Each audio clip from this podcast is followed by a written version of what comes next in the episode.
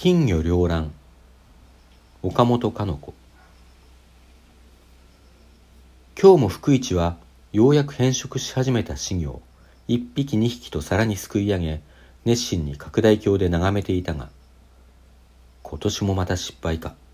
今年もまた望み通りの金魚はついにできそうもない。そうつぶやいて福一は皿と拡大鏡とを縁側に放り出し無表情のまま仰向けにどたりと寝た。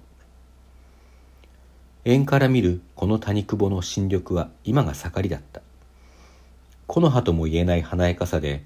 梢は新緑を基調とした紅茶系統からやや紫がかった若葉の五色の染め分けを振りさばいている。それが風に揺らぐと反射で滑らかな崖の赤土の表面が金屏風のようにひらめく。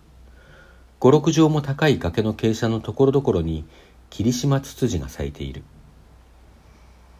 崖の根を固めている一帯の竹やぶの陰からジメジメした草むらがあって遅咲きの桜草や早咲きの金蓮花が小さい流れの岸までまだらに咲き続いている。小流れは谷久保から湧く自然の水で福市のような金魚飼育商にとっては第一に家業の拠り所にもなるものだった。その水を枝に引いて七つ八つの金魚池があった。池は吉津で覆ったものもあり露出したものもあった。たくましい水音を立てて崖とは反対の道路の石垣の下を大ドブが流れている。これは市中のお水を集めて濁っている。福市が6年前地方の水産試験場を去ってこの金魚屋の跡取りとして再び育ての親たちに迎えられてきた時もまだこの谷久保に晩春の花々が咲き誇っていた頃だった。福市は生まれて地方の水産学校へ出る青年期までここに育ちながら今更のように東京は山の手にこんな当選橋があるのだったと気がついた。そしてこの谷久保を占める金魚屋の主人になるのを喜んだ。だがそれから6年後の今この柔らかい景色や水音を聞いても彼はかえって彼のかたくなになった心を一層枯燥させる反対の働きを受けるようになった。彼は無表情の目を上げて崖の上を見た。芝生の端が垂れ下がっている崖の上の高層な庭園の一端にロマネスクの半円指導があって一本一本の円柱は6月の日を受けて鮮やかに紫バラ色の影をくっきりつけその一本一本の間から高い青空を透かしていた。白雲がはるか下界のこの円柱を桁にしてゆっくり空を渡るのが見えた。今日も半円指導の真ん中の腰掛けには外邸の夫人雅子が豊かな体つきをそびやかして日光を胸で受け止めていた。膝の上には遠目にも何か編みかけらしい糸の乱れが乗っていてそれへ斜めにうっとりとした女の子がもたれかかっていた。それはおよそ福一の気持ちとは縁のない幸福そのものの図だった。雅子はかなりの近視でこちらの姿は目に入らなかろうがこちらからはあまりに毎日見慣れて福一にはことさら心を刺激される図でもなかったが嫉妬か羨望か未練かとにかくこの図に何かの感情を寄せて心をかき立たせなければ心が動きも止まりもしないような男に福一はなっていた。ああ今日もまたあの図を見なくってはならないのか。自分とは全く無関係に生き誇っていく女。自分には運命的に思い切れない女。福一はむっくり起き上がってタバコに火をつけた。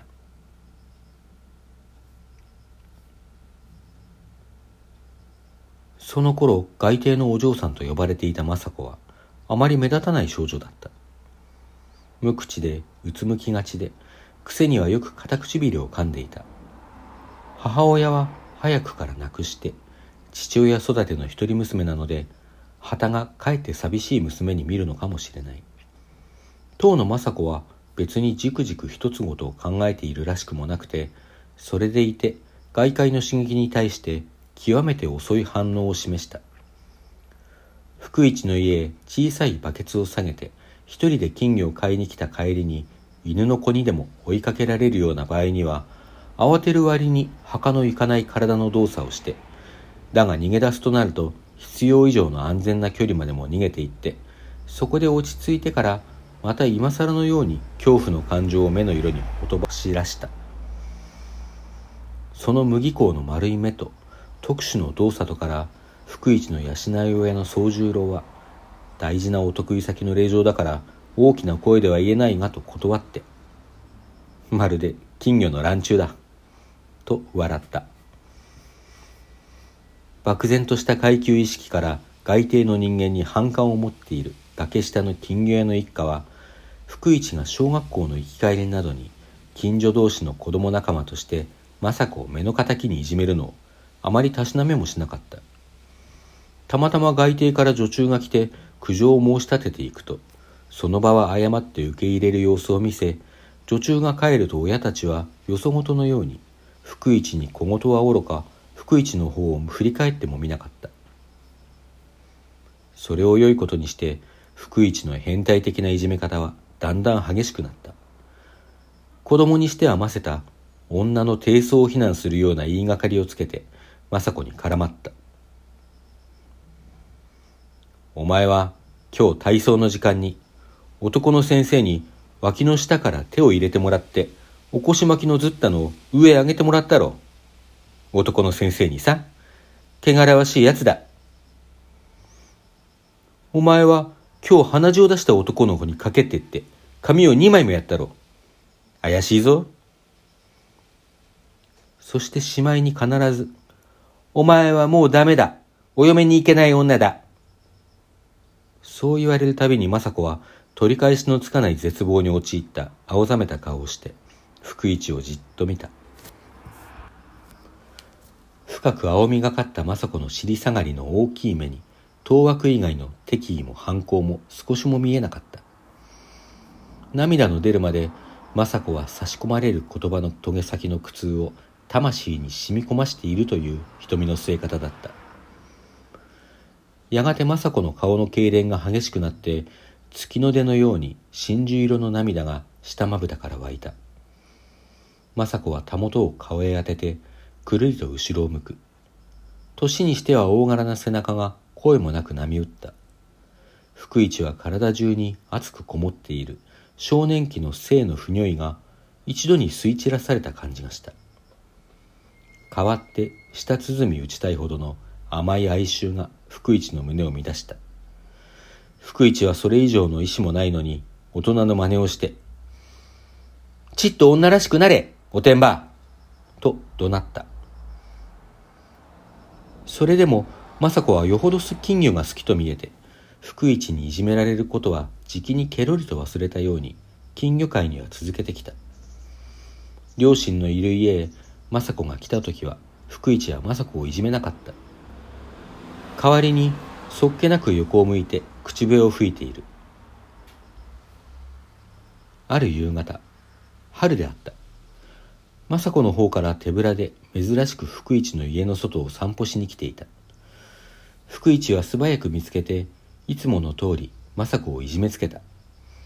そして甘い哀愁に満たされながらいつもの通りちっと女らしくなれを雅子の背中に向かって吐きかけた。すると、雅子は思いがけなくくるりと向き直って再び福一と睨み合った。少女の泣き顔の中からずるそうな笑顔が一軸の先のように肉色に笑み破れた。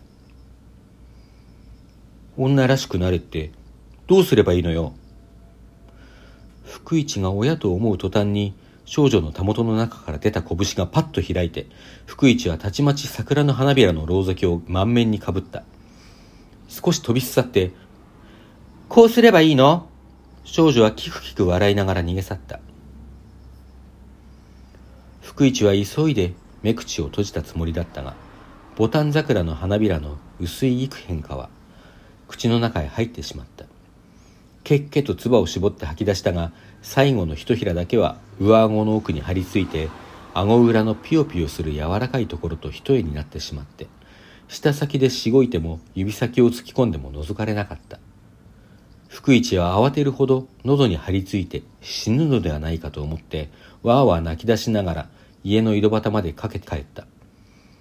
そこでうがいをして可変はやっと吐き出したがしかしどことも知れない手の届きかねる心の中に張り付いた苦しい可変はいつまでも取り除くことはできなくなったそのあくる日から福一や政子に会うと一層肩肘を張って異様を示すが内心は卑屈な気持ちで満たされたもう口は聞けなかった政子はずっと大人ぶってわざと丁寧に会釈したそして金魚は女中に買わせに来た